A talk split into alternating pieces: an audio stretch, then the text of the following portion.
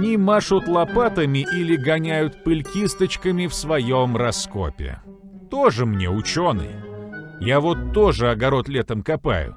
Но стоит археологу открыть рот, и не разберешь, то ли андаманский абориген перед тобой, то ли марсианин. Какой такой нуклеус? Приформа — это вообще что? Да сам ты палеогеоморфологический. Объясните же, наконец, без этих ваших словечек, что вы там нашли и куда припрятали? Наука на пальцах. Битва археологов. В самом деле, самый очевидный вопрос археологам Куда вы спрятали золото? Всегда остается без ответа. Ну или в крайнем случае мы слышим какую-то тарабарщину про мустье вашельской традиции. Этим ученым явно есть что скрывать. Хватит это терпеть. Мы начинаем битву археологов. Каждому из наших трех бойцов дается по 10 минут, за которые нужно объяснить какое-нибудь сложное археологическое понятие так, чтобы даже мы с вами поняли. А, для начала я хочу пригласить для жеребьевки на сцену доктора исторических наук Кирилла Назаренко. Прошу. Так, э, вам нужно вытащить бумажки и определить тем самым порядок. Так. Максим Лебедев первый. Так.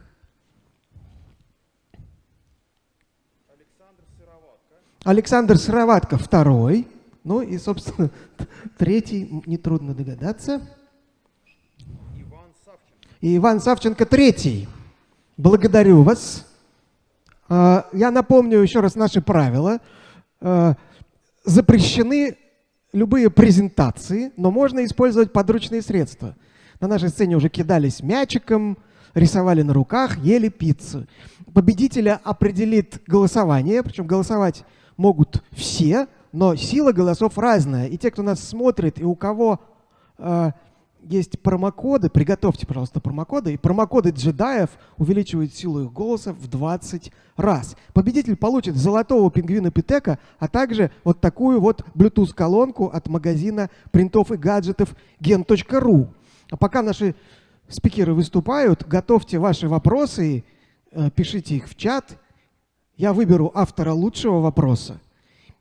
А, а сейчас я приглашаю на сцену Максим Лебедев, кандидат исторических наук, египтолог и руководитель Центра археологических исследований Института востоковедения Российской академии наук. Автор книги «Слуги фараона вдали от Нила»,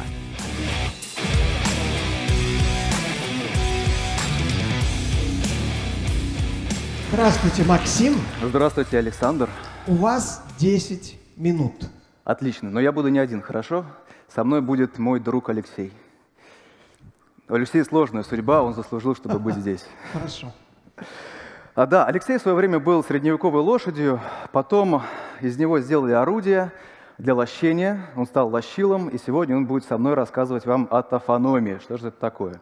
Ну, вообще, это отдельная отрасль а, двух очень похожих и одновременно разных наук, палеонтологии с одной стороны и археологии с другой стороны, тафос в переводе с древнегреческого означает погребение, но аномос – это закон, то есть законы погребения, законы захоронения.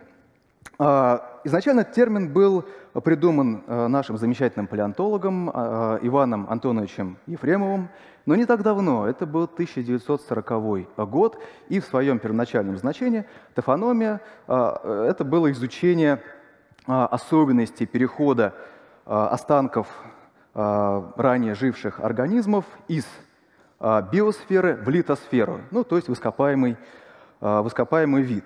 И он же вел такое понятие, как тофономический цикл, который начинается в момент смерти организма, ну и заканчивается в момент, ну, если повезет, в момент его обнаружения специалистами. Ну, как это примерно происходит, мы, наверное, с вами представляем по картинкам из учебников. Да, вот есть какое-то такое счастливое, э, какая-то счастливая древняя зверюга, которая бегает неподалеку от водоема, там, от реки, от озера, от моря, а потом что-то случается совершенно непоправимое. После этого э, эта грустная зверюга, она уже, видя такого хладного трупа, опускается на дно, разлагается, и ее скелет покрывается наносами, потом все это дело окаменевает, поднимается на поверхность, и счастливые и удачливые палеонтологи это все дело находят и описывают. Да, но на самом деле в жизни, к сожалению или к счастью, все происходит э, гораздо, гораздо сложнее, потому что эту зверюгу несчастную сначала деребанят на месте какие-нибудь падальщики, потом ее кости а, оказываются часто не одновременно в воде, там их какое-то время болтает, они перемешиваются с останками других животных, потом где-то там задерживаются, покрываются осадками, все это дело окаменевает, оказывается на поверхности, дальше все, а, в процессе эрозии порода разрушается, кости выпадают, опять перемешиваются, переламываются, потом могут опять быть погребены. А, и если повезет, опять же, в какой-то момент их, а, спустя там миллионы и миллионы лет, их находят гораздо менее удачливые, но, я надеюсь, не менее счастливые палеонтологи. В общем, все очень сложно. Но, с другой стороны, очень интересно. Если мы сможем проследить эту цепочку событий, да, что происходит с останками древних организмов, а, чем, собственно говоря, тафономия занимается, то в конце концов мы сможем восстановить те условия, в которых происходило захоронение. А это огромное количество очень интересной информации. А, но Дело в том, что тафономическим процессам, естественно, подвергаются не только очень древние животные, но и животные, которые жили относительно недавно, уже в историческое время. И а, поэтому со временем тафономией заинтересовались и другие специалисты, которые занимаются прошлым. Помимо палеонтологов. Палеонтологи молодцы. Они придумали новую отрасль науки, которая помогает нам протянуть такую тонкую, но логическую нить между э, древними, э, между реально существовавшими древними сообществами, да, с одной стороны, и теми их останками, которые мы находим. Но заинтересовались другие специалисты, прежде всего археозоологи, вот, которые занимались у нас с Лешей, а затем археоботаники, а, палеоантропологи, судебные антропологи, которые занимаются недалеким, но э, темным прошлым человечества, ну и, наконец, естественно, археологи. Археологи, как и а, палеонтологи, они, естественно, занимаются останками древних организмов, людей, животных, растений. То, чем э, э, мы все это называем экофактами. Но а, помимо экофактов мы еще занимаемся изучением предметов материальной культуры, то есть артефактами. здесь возникает некоторая такая а, проблемка, потому что те процессы, которые происходят с артефактами в момент их а, отложения в культурном слое, то есть археологизация, как мы это называем, они на самом деле очень похожи на те процессы, которые происходят с останками живых организмов. То есть они тоже какое-то время болтаются на поверхности, они подвергаются, а, там, скажем, они деградируют в результате а, эрозии, окатывания, да, они могут обгореть. Кроме того, в процессе археологизации они могут изменить свою форму, они даже могут изменить свой элементный состав в результате контакта с почвой либо другими а, объектами. В общем, все это очень похоже на то, что происходит и э, с костями, раковинами, там, кораллами, с которыми работают палеонтологи. А, естественно, возникает соблазн у археологов вот эти все процессы, которые происходят с артефактами, а, тоже назвать тофономическими процессами. И многие археологи так и поступают, их за это а, регулярно бьют по голове их коллеги, специалисты из естественно-научной сферы. Но здесь нужно понимать, что на самом деле понятия, они регулярно кочуют из одной науки в другую, и во время этих перекочевок, порой сезонных, они меняют иногда свое значение. Скажем, стратиграфия в геологии стратиграфия в современной археологии – это тоже не совсем одно и то же. Кроме того, а, археологов можно понять и простить, потому что мы довольно часто имеем дело с э, очень сложными объектами. Вот Леша, которого я с собой сегодня привел, он, с одной стороны, вроде такой, ну, такой приличный, нормальный экофакт, да? Но как только заходит солнце, оказывается, что у него обработанная поверхность, и на самом деле он орудие – то есть он, получается, у нас экофакт-артефакт. И как с таким вот иметь дело, не очень понятно. Ну и тут нужно отметить, что э, долгое время э, специалисты считали, что вот тофономические процессы, они только уничтожают информацию. И поэтому самый главный вопрос, который задавался к ним, и к этим процессам в частности, заключался в следующем. Какую информацию мы потеряли? Как мы ее сможем восстановить? А потом выяснилось, что вот эти самые погрызы от хищников каких-нибудь, или растрескивание, или обгорание, да, обугливание, эм, там, скажем, минерализация, эм, эти данные, они одновременно создают большое количество, вот эти все процессы, они одновременно создают большое количество данных. И появился другой вопрос. Значит, какая информация, наоборот, а, приобретена? И сегодня Изучение тофономических процессов является очень важным условием для того, чтобы установить реальную природу памятников и оценить реальную, реальное значение тех или иных находок. Ну вот возьмем, скажем, знаменитые костенки да, с огромным количеством э, костей мамонтов.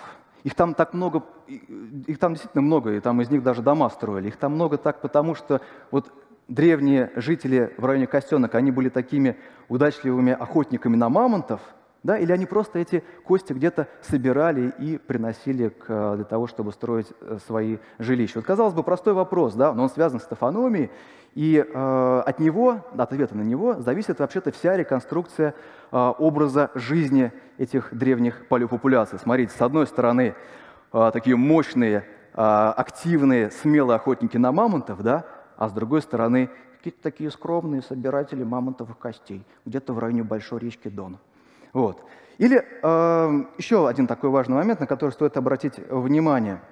Э, э, значит, понимание тофономических процессов – это не, не всегда вопрос знания, это очень часто вопрос полевого опыта.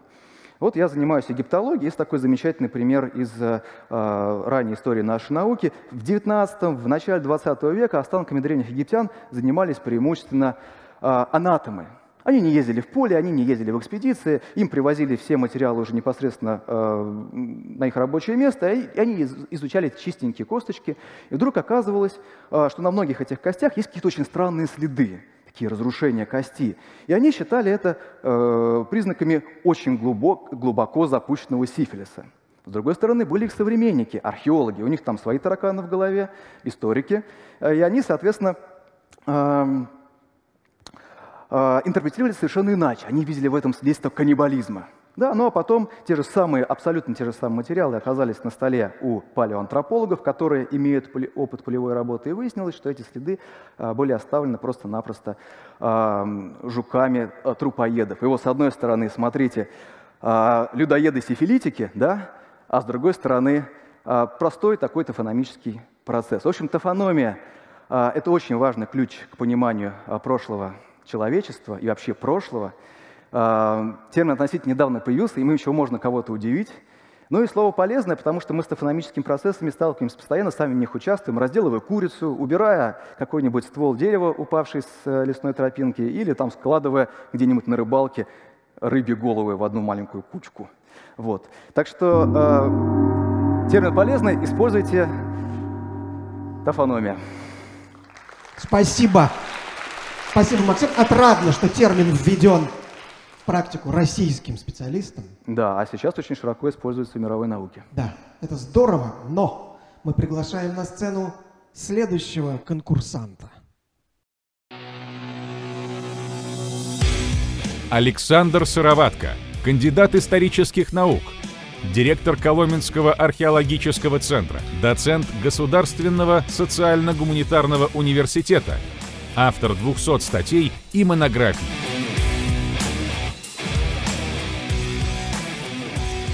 Добрый день. У вас 10 минут. Я готов. Дорогие зрители, я в начале выступления должен сделать одно признание. Заключается оно в том, что археологи, как и положено ученым, действительно многое скрывают. Так вот, самая страшная тайна, которую они от вас от всех берегут, заключается в том, что на самом деле они не пользуются четкими терминами, и большинство терминов а, в археологии является, по сути, просто профессиональным сленгом. А когда это профессиональный сленг, то он не может иметь, ну, что называется, четкой дефиниции. Да? Понимание а, этих терминов у каждого археолога свое. Соответственно, если сейчас меня кто-то из коллег услышит, он обязательно возмутиться. И реакция будет примерно следующая. Да как он смеет? Там, точные термины существуют, я их сам придумал. Так вот, нельзя верить таким людям. Мне можно, да, а другим нельзя, потому что они, как правило, за вот этой вот попыткой, тысячи их было, да, создать единую такую устоявшуюся терминологию, на самом деле стоит попытка навязать свое мнение научному сообществу. Иногда это делают авторы учебников, иногда это делают авторы статей и монографий, но результат всегда один. А, вечный спор и у таких вот э, создателей единой терминологии ничего не получается. Почему у них ничего не получается? Ну, во-первых, потому что археологи, начальники экспедиции, ведущие специалисты обладают специфическим складом характера. Это, по сути, предводители отрядов, это вожди племени, это морские конунги. А, у людей с таким складом характера свой взгляд на жизнь и обязательно свое мнение по любому вопросу. А, кроме того, что вот сюда меня, например, Соколов сейчас заманил за футболку. У меня все истрепалось. Я сюда из леса приехал, и сегодня же обратно в лес уеду, иначе студенты, одичавшие, разнесут там лагерь без меня. И э, мои коллеги прячутся сейчас точно так же в пустынях, в болотах, в горах и так далее. Все по экспедициям. А для того, чтобы нас заставить принять чью-то точку зрения, нас нужно хотя бы поймать. А это технически сложно осуществимо. Вторая причина заключается в том, что археология и ее термин, она многогранна, как Библия. Она представляет собой такой смысловой сэндвич, и внешне кажущийся простым на самом деле оказывается довольно сложным для понимания, в том числе самими археологами. Понятие археологическая культура как раз относится к таким внешне простым, внутренне сложным. Под археологической культурой, как правило, подразумевается группа похожих археологических памятников, которые расположены на одной территории и существовали в одну единицу времени, ну, условно говоря, в один исторический период. В качестве примера, вот некая территория, это у меня какая рука? Правая. Да? Вот в районе моей правой руки, предположим, да, открыта группа археологических памятников.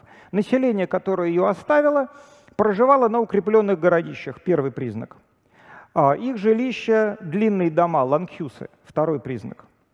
Их э, керамика наиболее характерная – это прямые банки такие, горшки банки, третий признак. Их погребальный обряд э, – трупоположение в грунтовой яме, вытянуто на спине, четвертый признак. Наиболее характерные женские украшения у этой группы населения – кольцо в носу, пять признаков – я называю ее культура раскрытой ладони, она существует вот на этой территории, и она обладает таким набором признаков. Здесь существует другая, другая группа археологических памятников. Во-первых, они предпочитали изначально жить на неукрепленных поселениях, загибаем палец. Э, их погребальный обряд – курганы с кремациями. Их э, женщины предпочитали в качестве украшения алюминиевую вилку, воткнутую сзади в пучок для волос. Э, что еще? Жили они в землянках. Еще один признак. Ну и э, амфоры с ручкой – наиболее характерная форма керамики. Я называю ее культурой зажатого кулака, и она располагалась здесь. Вот хотели науку на пальцах получить? Да? А, причем я обрисовал ситуацию, что называется, по горизонтали, да? но может быть по вертикали. Одна археологическая культура сменяется другой. Территория одна, но сперва жили вот так, а потом стали жить вот так. Вот уже на пальцах объясняю, да, казалось бы, куда проще. Тем не менее, согласия не будет. Почему не будет согласия? Первая проблема заключается вот в чем. А, что выделенная археологическая культура как она соотносится с древней этнографической этнической реальностью. Но, условно говоря, первый подход, да, принципиальный подход а, – это один народ, племя, называйте как хотите, это другой народ, другое племя. Они не похожи друг на друга и жили, ну, так сказать, осознавая, что это одни, а это чужие, другие. Второй подход гласит, что это термины, которые я сейчас на ваших глазах придумал в зале, растасовав древние находки. Раз и два. Да, это я придумал, современный специалист, посмотрел и расфасовал их так, как мне удобно. А я мог вот так их расфасовать, да, вот такой набор признаков сделать. А, где правда? Это два принципиально разных подхода, и адепты их не договорятся между собой. Это как основные вопросы русской философии. Что первично в материале сознания, яйцо или курица, срезать гриб или выдергивать, одновременно или одновременно, там, ИЖ-27 или ТОС-34. Не будет согласия никогда в этом. А, вторая причина, она еще серьезнее – она заключается в том, насколько правильно я сам да, или мои коллеги выделили археологическую культуру. Вот смотрите, ситуация, когда э, археологическая культура разделена, две археологические культуры пустой территории. Ну, конкретный пример – поляне и древляне в Средневековье. Да, между ними есть заболоченные территории, поэтому мы, в принципе, хорошо себе представляем. В районе Киева поляне, в районе Искоростени древляне. Одна археологическая культура, другая. Между ними ничего не занято. Ну, или сперва жили вот так, потом тыдыщ все умерли и стали жить вот так. Тогда все понятно. Но в реальной жизни бывает так, что одна культурная норма, вторая культурная норма, а между ними живут вот так. Вот так. С таким набором признаков. То есть, ну, например, женщины носят в носу не кольцо, а алюминиевую вилку и живут при этом в землянках, хотя проживают на неукрепленных селищах. Первая проблема, что это такое? Вот это. Это смесь, это метисы, это какая-то там культурная помесь. Или это норма, а вот это и вот это является периферией. Где культурная норма, заложенная в древности? Мы не можем это определить. Причем реальность еще сложнее. То есть часто бывает так, что сперва живут вот так, чуть поближе, вот так, потом вот так, так я загибаю пальцы левее, пальца все меньше, мы приходим к культуре закрытого кулака. И даже по вертикали сперва жили вот так, постепенно происходит эволюция, признаки накапливаются, они меняются, я загибаю пальцы – мы приходим снова от раскрытой ладони к культуре закрытого кулака. Где провести границу? Где та дискретность? Это предмет вечных споров. Коллега Клейн сформулировал в свое время очень удачно, разумеется, в такой шуточной форме, основной вопрос археологии. Он заключался в том, каковы причины смены одной археологической культуры другой, и где вот проводить эту самую границу. И это очень удачная шутка, а, поскольку, как и любой основной вопрос любой науки, он, видимо, не решаем ну, по крайней мере, на нашей памяти. Спасибо. Спасибо. По-моему, запутали только всех. Ну, так я же должен скрывать, я же ученый. Ну что ж, приглашаю на сцену третьего бойца. Иван Савченко, кандидат исторических наук, археолог, сотрудник международных экспедиций в Мексике, Гватемале, Эквадоре, России, автор каналов «Археология Today» в Telegram и YouTube.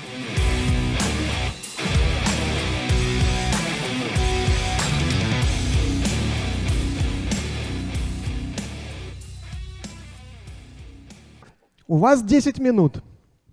Э, да, до, до, добрый вечер, э, дорогие друзья. Меня зовут Иван Савченко, я археолог. Это мой первый опыт выступления на форуме «Ученые против мифов», поэтому немного волнительно, но, безусловно, очень приятно здесь находиться. Тема, о которой мы будем говорить сегодня, это древние курганы. Э, мне очень близка эта тема. Дело в том, что я работал в ряде экспедиций, которые занимались э, раскопками курганов. Это были экспедиции МГУ, Исторического музея, Института археологии. Я и помогал коллегам, и сам руководил раскопками, и приложил руку в сложности примерно 15 курганам, среди которых скифские, древнерусские, некоторые другие.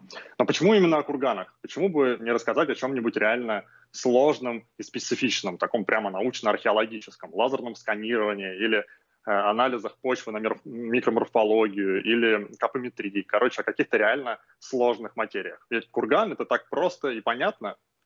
Я тоже так думал раньше, но оказалось, что нет. Я тут подготовил для вас небольшое арт-представление, у нас же все-таки наука на пальцах, так что знакомьтесь, это археолог. Это археолог. Вот. Э, он считает, что курган он считает, что курган — это очень просто, что рассказывать о курганах э, это тоже бессмысленное дело, потому что, скорее всего, хотя бы раз в жизни все их видели, все представляют, как они выглядят, всем известно, что это древние могилы, так что есть ли в этом какая-то интрига? Но вот на сцене появляется обычный человек, назовем его обыватель. Э, обыватель начинает задавать вопросы. И вскоре выясняется, что то, что кажется очевидным ученому, совсем не очевидно для остальных.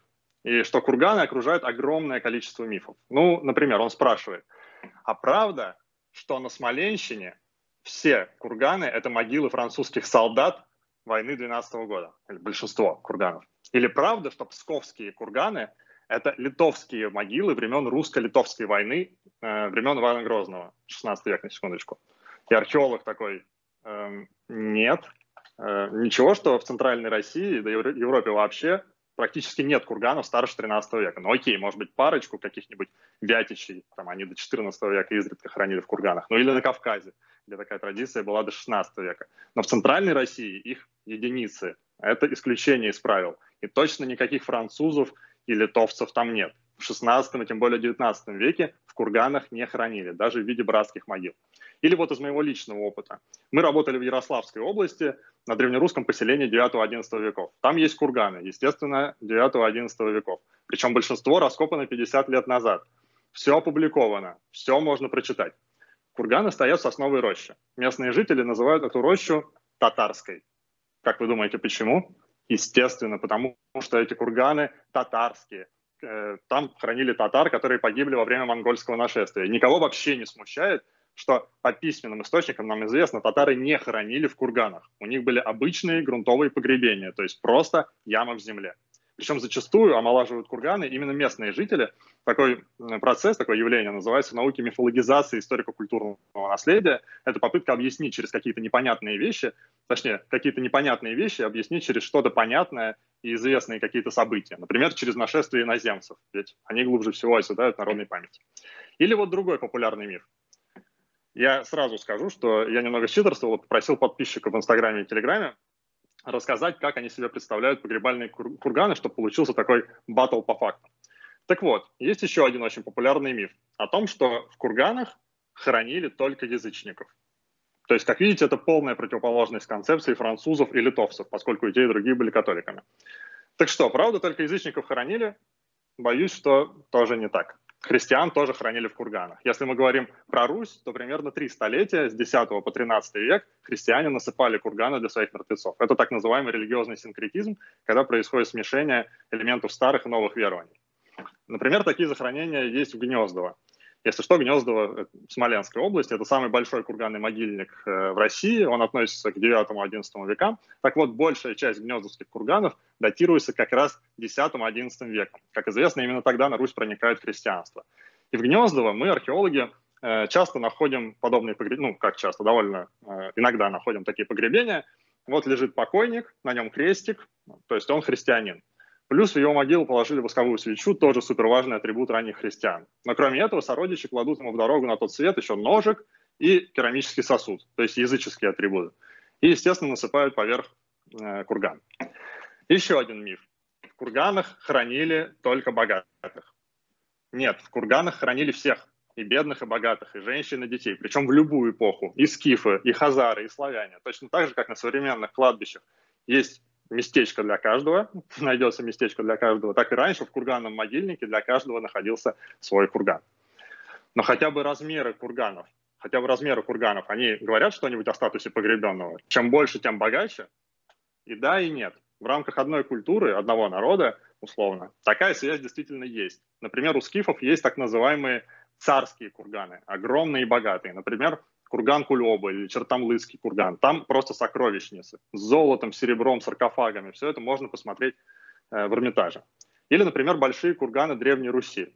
Например, в Гнездово такие есть. Именно там найдены самые богатые погребения воинов с полным вооружением, с мечами, э, шлемами. Эти артефакты хранятся на Красной площади в историческом музее, их тоже можно посмотреть. Вообще считается, что большие курганы э, древнерусские – это княжеские погребения, как, например, Олегова могила в Старой Ладоге или Черная могила в Чернигове. Но скифские царские курганы и большие древнерусские – это реально огромные курганы, таких единицы.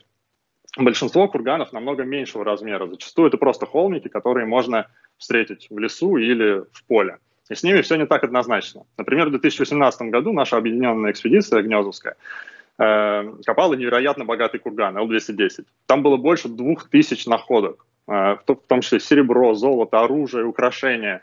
арабские надписи на, на перстнях э, и так далее. Э, короче, просто космос. А за год до этого мы копали другой курган, который был еще больше, чем этот. И что бы вы думали? Там мы нашли половинку дирхема, арабской монеты, и кресала. И все. При том, что он был не грабленный. Или другой пример. Экспедиция, в которой я работал в Воронежской области. Она копала курганы скифов, которые стояли на более древнем могильнике, эпохи бронзы. Такое бывает. Разница между этими могильниками была порядка двух тысяч лет. Курганы скифов несколько раз меньше по размеру, чем бронзовые. Но в скифских курганах мы находили и золото, и оружие, и украшения, а в абашевских, дай бог, если там пару плошек каких-нибудь керамических, и все, и пары костей. И что, спрашивает обыватель, во всех курганах лежат покойники? Ну, в большинстве – да. Вообще в древности было два типа курганов. Погребальные, то есть там, где есть покойники, и коммеморативные, то есть символические, пустые, короче. Они называются кинотафы. Допустим, человек погиб на чужбине, дома ему насыпают курган, чтобы было место, куда можно прийти поплакать. Раньше считалось, что кинотафов довольно много что их боль, довольно большой процент среди общей массы курганов. Но со временем стало понятно, что часто мы просто имеем дело с плохой сохранностью костей, особенно в песчаных алювиальных почвах, как, например, Гнездово. Вы простите, что я постоянно апеллирую Гнездово, просто 15 лет — это такая профессиональная деформация, плюс там реально довольно хорошая выборка, несколько тысяч курганов, и славяне, и скандинавы, и финно-угры, и балты. Так вот, Гнездово э, — песчаные почвы, и при раскопках — Э, каждый третий курган, ну практически, реально выглядит пустым. То есть артефакты есть, а костей нет. И раньше считалось, что это кинотаф. Но благодаря новым технологиям, например, анализу почвы на фосфор, мы можем найти человеческие останки в образцах земли, фактически по крупицам их собрать э, по, мельчайшим крупицам земле. Это реально чистая криминалистика, выглядит очень круто в таких стерильных перчатках, все это делается. В общем, класс. Э, но это вовсе не значит, что кинотафов вообще не было. То есть по письменным источникам нам известно, что они были, просто их было явно намного меньше, чем считалось раньше. И последний, пожалуй, вопрос, на который я, ну, точнее, вот этот тот археолог, э, попробует вам ответить. Зачем копать курганы? Это обывательский вопрос. Если они давным-давно разграблены, если еще в древности их ограбили те, кто строил. К счастью, это не так. Курганы действительно грабились и в глубокой, в глубокой древности, и в более поздние времена – но масштаб был минимальный. Чувство уважения к мертвецам все-таки преобладало над стремлением поживиться, и большая часть расхищения связана уже плюс-минус с нашей эпохой. То есть это э, сначала 19 век, но тогда еще всего только формировалась этика отношения к культурному наследию. И уже новейшее время, то есть 90-е годы и вплоть до нашего времени. К сожалению, с каждым годом действительно курганы все сильнее и сильнее грабятся. И никакие законы о черных копателей особо не помогают. И я бы сказал, что мы реально на грани катастрофы. При том, что курганы для современной науки — это чуть ли не единственный, ну, окей, это главный источник по социальной истории до письменных времен. И речь не только про находки артефактов. Добавленную ценность им придает именно контекст, причем зачастую именно костный, остеологический контекст. Сегодня есть огромное количество интересных вопросов, которые просто невозможно решить без раскопок курганов. По мельчайшим костям, буквально фалангам пальцев, эмали зубов — мы можем ответить на вопросы при помощи биологов и химиков, где человек родился, э, от чего он умер, какой образ жизни он вел, там ли он родился, там ли он, точнее, умер, где родился, как питался, чем болел. Короче, мы можем реально понимать микроисторию э, и жизнь простых людей древности. И исследование погребения связано с огромным количеством естественно-научных методов анализа. Это АМС-датирование, анализы на стабильный изотоп тронция, стронция, прошу прощения, это э, краниометрия и так далее, генетические методы. Но эти исследования в полной мере работают только при раскопках нетронутых курганах. Я заканчиваю 10 секунд. И наша общая задача как социума разумных людей, сообщества думающих людей, защитить то наследие, которое пока у нас осталось. Спасибо за внимание. Спасибо. Все трое выступили. Теперь, друзья, те, кто смотрит нас онлайн или кто в зале сидит со смартфоном, перейдите по ссылке, которая появится на экране и в чате, и проголосуйте. У кого есть промокоды, готовьте промокоды. И кто, на ваш взгляд, рассказал лучше, понятнее, ярче? Выбирайте. А пока э, идет голосование, я приглашу на сцену э, двух наших участников. Третий наш участник из Петербурга онлайн. А Максим и Александр, вы поднимитесь тоже сюда, потому что к вам еще есть вопросы. Вопросы остались. А, а уважаемых зрителей прошу поднимать руки. Если у вас вопрос конкретно к участнику, указывайте, указывайте кому. Лучше, конечно, если какой-то общий вопрос. Прошу. Так, вот я там вижу уже руку.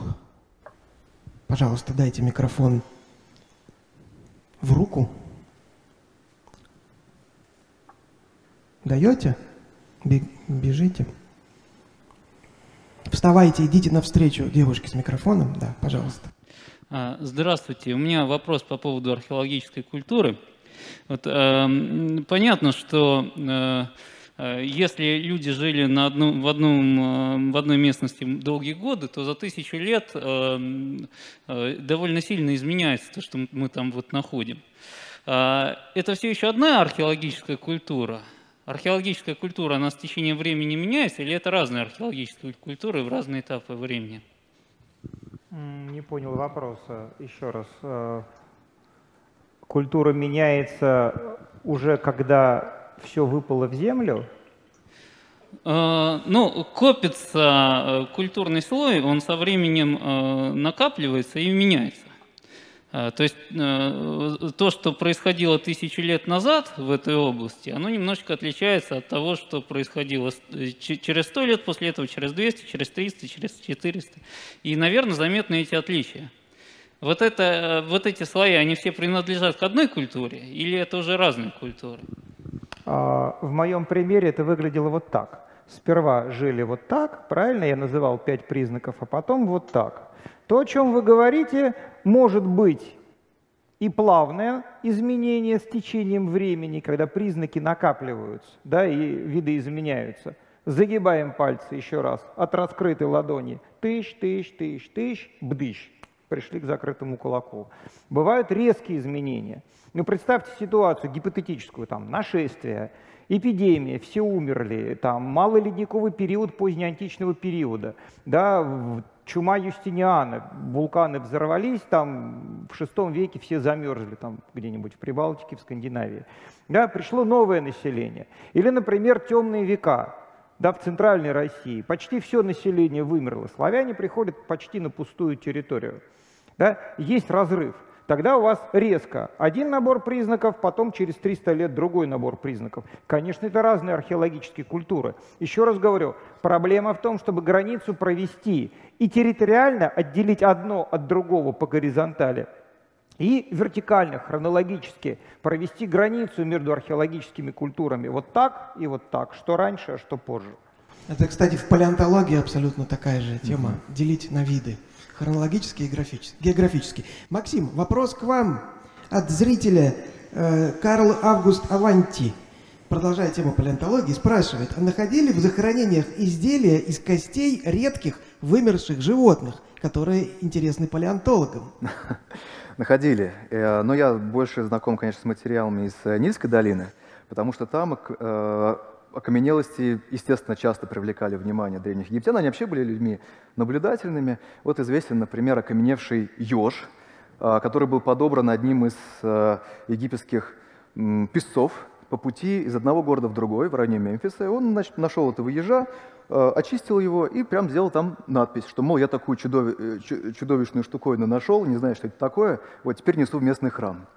Вот. Или, скажем, кости окаменевших китов э, древние египтяне считали костями э, их бога Сета, бога войны и пустыни. Да, то есть, а из окаменевшего дерева, например, они любили делать статуэтки и использовали его также для того, чтобы мастить там всякие дороги. В общем, использовали, да. И иногда это привлекало их внимание. Про мамонтову кость, ну это, конечно, не Египет, но это как бы общее уже место известное. Да, да. Александр, это, да. кстати, тоже Хотите добавить? Топономический процесс. Да, я хочу добавить. Ага. Да, прошу прощения. Конечно, конечно. Максим закончил? Да. Да, да, да. да. Э, да, я просто хотел сказать, что в 2015 году, когда э, мы работали в Гватемале э, на памятнике археологическом Альмантиале, мы копали основание одной иероглифической стелы. Ну, как известно, к стелам часто совершались какие-то подношения, ну, разного рода, то есть это абсолютно, абсолютно разные. Вот, это примерно был 7-8 век. И в том числе среди вот этого разнообразия находок, там и керамики разбитой, и каких-то обсидиана, мы нашли фрагмент э, в общем, клыка какого-то, я, честно говоря, сейчас не вспомню, но это был какой-то саблезубый зверь, вот, очевидно, ну, то есть, естественно, проследить его судьбу полностью невозможно, как он попал к Э, это майяский памятник, то есть это древний майя. Непонятно, как он попал к майя в 7 веке, но очевидно, что они понимали, что это какое-то животное, которое э, когда-то жило на этой земле, то есть оно, возможно, там какое-то мифологическое даже.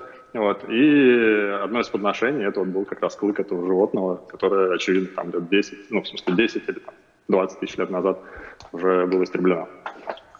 Я знаю про ашельское рубило с, там, с какой-то раковиной меловой, там, я же не помню какой, причем явно этот э, Homo erectus именно вот из-за такой красивой ракушки может, выбрал этот камень для заготовки. Ну да. Да, коллеги, пожалуйста, вопросы. Давайте, давайте. Я не вижу рук. Вот, вот рука. Вот здесь. Вставайте, вставайте, прыгайте. Здравствуйте, воздержусь от прыжков. Вопрос к Ивану. А почему вот хранили-хранили в курганах, хранили-хранили, а потом бац и перестали? Так, в принципе, выглядит так круто. Э, согласен, это главная загадка вообще археологии, честно говоря. Нет, на самом деле нет. Э, ну, очевидно, что просто сменяется э, обрядность в связи с тем, что распространяется христианство у христиан. И, ну, то есть я, честно говоря, природу христианской традиции погребения, просто грунт, э, не объясню сейчас, да, в связи с чем именно так происходит, но вот просто это как бы иной, иной подход, да, то есть он каким-то образом постепенно вытесняет э, это на самом деле не только для христианства, да, то есть это и для ислама, и вообще для каких-то э, религий уже не языческих характерно, вот, но ну да, я согласен, это красиво, но, э, может быть, не знаю, может быть, людей стало намного больше умирать, курганов невозможно было уже так компактно их друг к другу ставить, а проще намного создать, устроить какие-то жальники или э, кладбища. Ну, в общем, у меня, к сожалению, нет ответа на этот вопрос, да, но очевидно, что это происходит э, по мере проникновения монотеистической, в смысле, ну, религии, христианства ислама. Спасибо. Вопрос у меня к Александру от зрителя под ником Хаммонд который спрашивает, можете ли привести примеры наиболее интересные и необычные способы археологизации, в скобочках, фоссилизации, когда-либо описанные из существующих? Бог. Ну, а археологизация – это то, что коллега Лебедев называл тофонимией. Фоссилизация – это их родная сестра. То есть превращение дословно в ископаемое состояние. А какое там необычное? Шло-шло, потом умерло, а потом стало ископаемым. В общем, все довольно банально. Что значит необычное? Ну, если его залило лавой, ну, пожалуйста, Помпей с Геркуланумом. Великолепный пример, нестандартный, прямо скажем, фасилизации. Да, какая-нибудь э, Тейшибаини, э, обугленные внутренние органы погибших в пожаре при штурме крепости – Тейшибаине, это раскопки Петровского, Урарская крепость в Закавказье. То есть такие необычные сюжеты, ну, наверное, да, случаются. Сейчас так сходу не назову. Но, наверное, Помпей э, самый необычный. Это же надо было умудриться жить возле вулкана, чтобы тебя потом так накрыло. И весь мир теперь о тебе знает. То есть люди прославились, сами того не желая. Максим, может, добавите что-то? Эце, пожалуйста. Тут нужно сказать, что э, неожиданные да, или необычные, это все зависит от места. Там для людей, которые работают в тех же самых Помпеях, найти еще одно тело, погребенное под, э, под этой пемзой, это не, э, небольшая неожиданность. Да? А там, скажем, найти замумифицированные останки где-нибудь в Судане, а не в Египте, тоже будет редкостью. Да? То есть все зависит просто-напросто от того, от того, к чему специалист привык, судя по всему. Ну, ледяная мумия у нас почти одна, да, это Эц, да, не считая ПЗРК. Но необычно же, да, так сказать, человек не ожидал такой славы для себя, прямо скажем. Вот вам пример. Датские болотные трупы. Отличный пример. Необычно. Кашей накормили, повесили, в болоте утопили. Ну, забавная Колом, судьба. Колом к дну прибили. Ну да. Тоже всякие есть классные да. ребята из болот. А, Иван, может, добавите что-то про необычные случаи? Не знаю, так сходу даже. Э, наверное, нет. Так, тогда, пожалуйста, вопрос из, из зала. Вот э, дайте микрофон. Да, прошу. Э, здравствуйте, Дмитрий, Москва. Я выступлю в роли такого злобного вопрошающего к Александру. А что у полян и древлян разная археологическая культура? Ну, считается, что в деталях погребальный обряд отличается, да. А, то есть мы можем выделить э, ну, все славянские группировки, так или иначе, э, так сказать, это подход еще Арцеховского, они обладали э, своей спецификой набора женских украшений, погребального обряда. Чем южнее, тем менее ярко они высвечены, да, чем севернее, тем а, ярче и необычнее, а, тем контрастнее вот эти славянские группировки. Но в целом все славянские группировки а, традиционно в нашей археологии считаются обладающие своим специфическим набором признаков. Это классическая работа Арцеховского 30-го года «Курган и Вятичей», где он впервые выделил первое славянское племя по специфическому погребальному набору. Дальше пошло-поехало. Теперь э, это входит ну, в учебник там, перечисления этих признаков. Ну, этих культур типа Луки Раковецкой, ну, Со это, своими особенностями. Ну, разумеется, одна. это более раннее время. Да, так сказать, а, бывает же, ну, так сказать, а, раннее время, да, так сказать, есть некая пракультура, да, потом она начинает ветвиться, как э, эволюционное дерево, например. Да, их эволюционные пути разошлись. У них был некий общий предок, обезьяна или, прости господи, общий предок обезьяны и человека, да, лукао-раковецкая культура, которая потом разветвилась. Да, туда могли добавиться какие-то другие, так сказать, выходцы из других археологических культур. Ну, в общем, как-то так это работает. Чем-то похоже на да, эволюционное дерево. Так, вопрос к Ивану Савченко. Э, а есть ли, да, спрашивает наш зритель Карл Август Аванти, а есть ли связь между приписыванием курганам чужого происхождения и их грабежами. Банальное оправдание мародерства. Ну, в том смысле, что грабить э, иноземное проще, чем свое? В этом смысле? Видимо, да. Трудно сказать.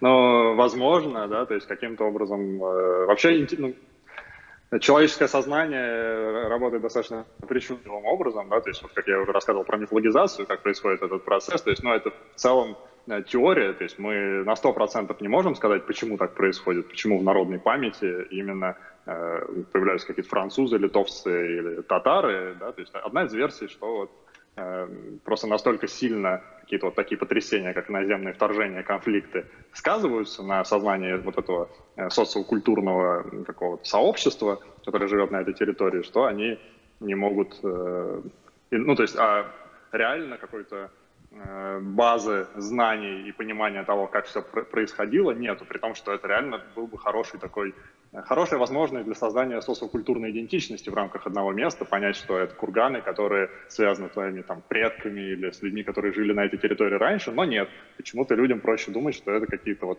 иноземцы, потому что про предков своих они, возможно, и про реальную историю они не очень знают. Но, возможно, действительно, один из таких механизмов какой-то моральной компенсации, не знаю, как назвать, э, сказать, что это какие-то вообще э, чужеземцы, поэтому не жалко их грабить. Возможно, я не отрицаю. Э, вопрос к Максиму Лебедеву. Еще, еще более специфический вопрос. Вопрос очень специфический. Рассматривались ли образцы иноземельных грун, грунтов с точки зрения тофономии? Иноземельных, инопланетных? Иноземельных грунтов пока, наверное, не рассматривались, потому что, наверное, пока их не находили, я думаю. Но когда найдут, я думаю, что рассмотрят. Ну, я, я, нет, ин, ин, это вопрос задавал э, Плиткин, э, ну, я не знаю, иноземельных, я понимаю, как инопланетных. Но, может быть, что-то имелось в виду другое. Ну, грунт, я так понимаю, грунтом все-таки подразумевает деятельность, деятельность э, растений. Нет? А, дело в том, что вообще, а, когда речь идет о тавтономических процессах, они делятся на две большие группы, точнее, связаны двумя этапами. Первый этап — это когда там биологический объект или Э, то есть экофакт, либо артефакт болтается там на поверхности, оказывается, там, скажем, археологизирован, потом опять выкопан, да, то есть до того момента, пока он э, финально отложится, да. Значит, э, и здесь действуют в основном всякие биологические процессы, там эрозия какая-нибудь, да, все, что там происходит на поверхности.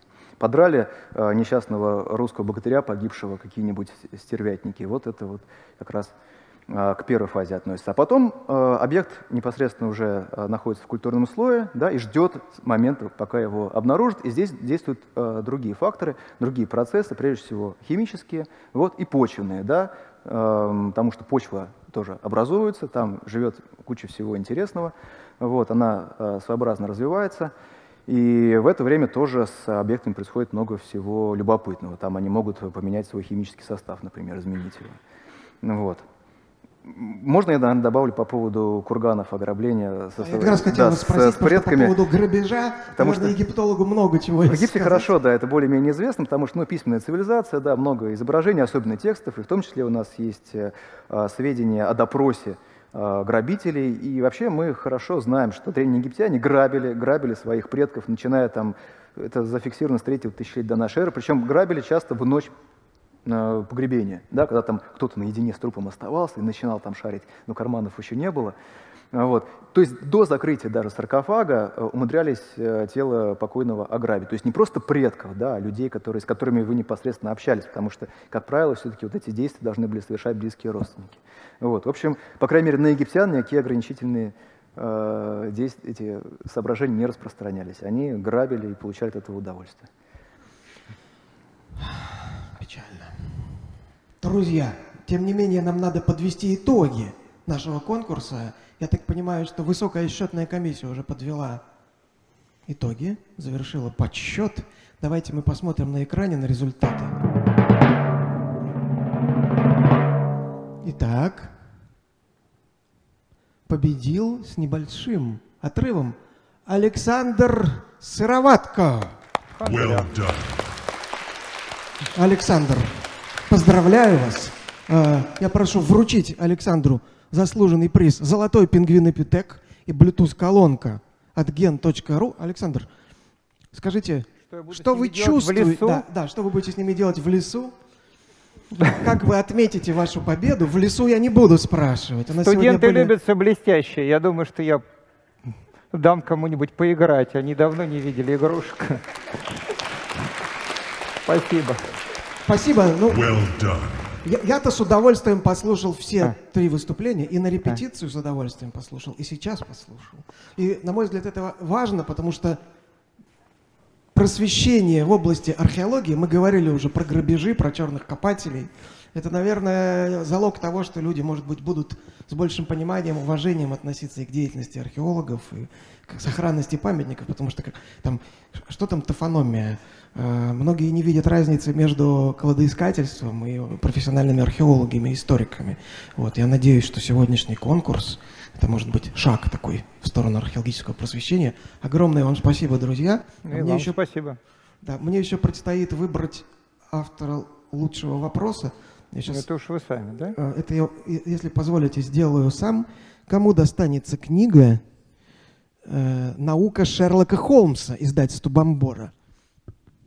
Я, я думаю, что эта книга достанется...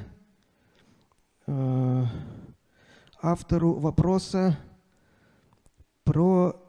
Ну вот был вопрос, почему перестали хоронить в курганах, это же так круто. Ольга, Ольга, задававшая вопрос Ивану, получит книгу «Наука Шерлока Холмса» издательства «Бомбора». Спасибо вам большое.